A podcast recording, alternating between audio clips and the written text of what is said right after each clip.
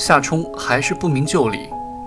卢木桥顿了顿，终于颇为诚挚地说：“你经常逃课，这个我听颜竹说过。我跟你不一样，我很少逃课，我是好学生嘛。你知道四中？”他咧咧嘴，好似苦不堪言。就算在四中，我也算得上名列前茅了。但是很少逃课，不代表从来不逃。我平均每年逃两回，过过瘾。因为成绩好，那帮教书匠也不管我。今天就是我逃课的日子，正好走到这儿遇到你了。我刚才一看见你就想，今天运气好，遇到一个有意思的人，不用自己无聊的转来转去了。我从小就被父母训练成了标准的好学生，好的太过分了，就有了一个好学生才有的缺点。你猜是什么？没有朋友。你看我，性格外向，按理说交朋友什么的根本不成问题。可是好学生都没朋友，一旦逃课出来，我根本不知道去找谁玩好。就是这么回事。你吃火腿？卢木桥把火腿煎蛋推到夏冲面前。过了好几年，夏冲才知道这东西是早餐。这时，他倒对卢木桥感兴趣起来了。好学生没有朋友，固然是举世皆然般的事实，可是如此坦率承认却是少见。为什么没有朋友？夏冲问。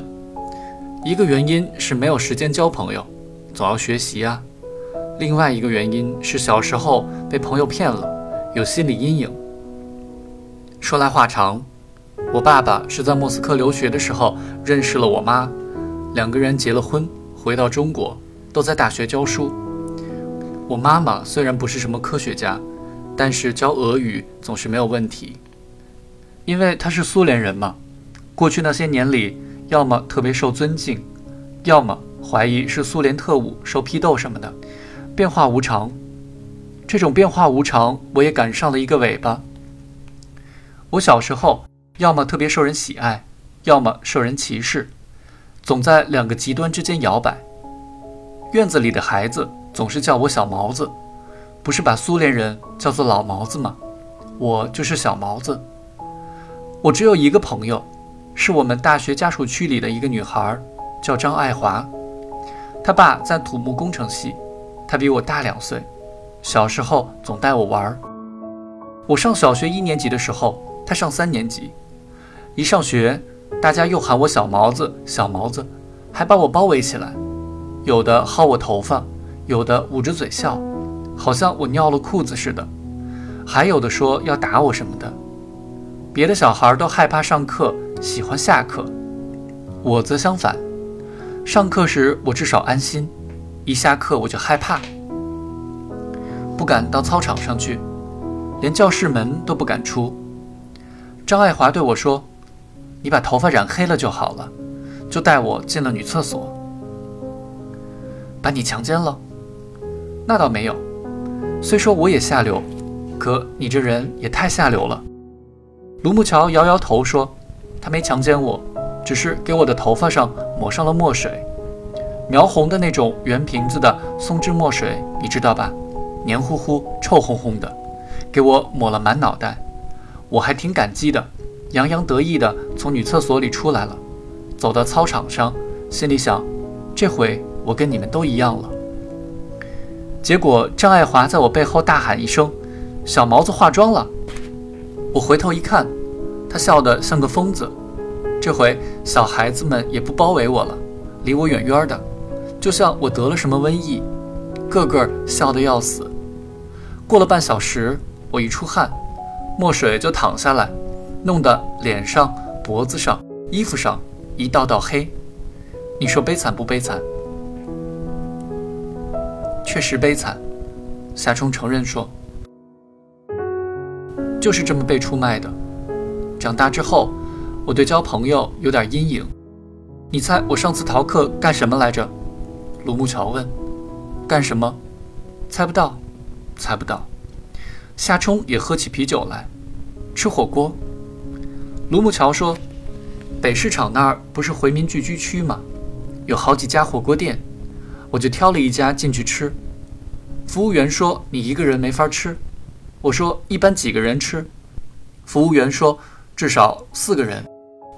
我说四个人怎么吃，我就怎么吃。结果我一个人守着一个大铜炉子，挨时间慢慢吃，吃了四个人的菜，肚子都鼓出来了。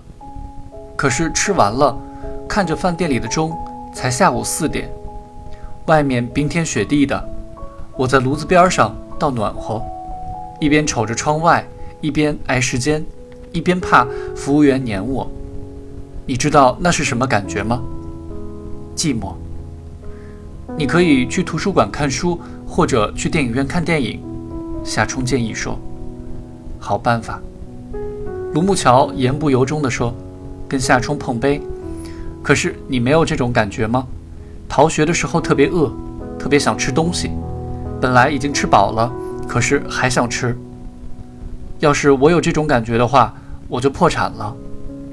也对，你逃学太多了。你这不叫逃学。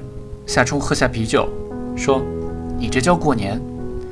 别人一年过一回年，你一年过两回。”哎，对。卢木桥叹服说：“果然聪明，一语中的。我这算什么逃学？倒好似为自己逃学逃得不够专业而深感抱歉。我这属于跟自己撒娇。”这个词对不对？撒娇，你知不知道有个诗歌流派就叫撒娇派，有两个代表人物，一个叫金伯特，一个叫默默。这俩傻逼挺有意思的，可惜我将来要做生物学博士，否则就去写诗了。对了，问你一个问题，你将来想做什么？反正不想做什么他妈的生物学博士，也不想写他妈的什么诗。那想做什么？夏冲把杯中啤酒一饮而尽，说：“我只想做个某人。什么叫做个某人？就是跟谁都不混在一起，不属于任何一个地方，不记挂什么人，也没有任何人会记挂的某人。”再来一杯。再来两杯啤酒。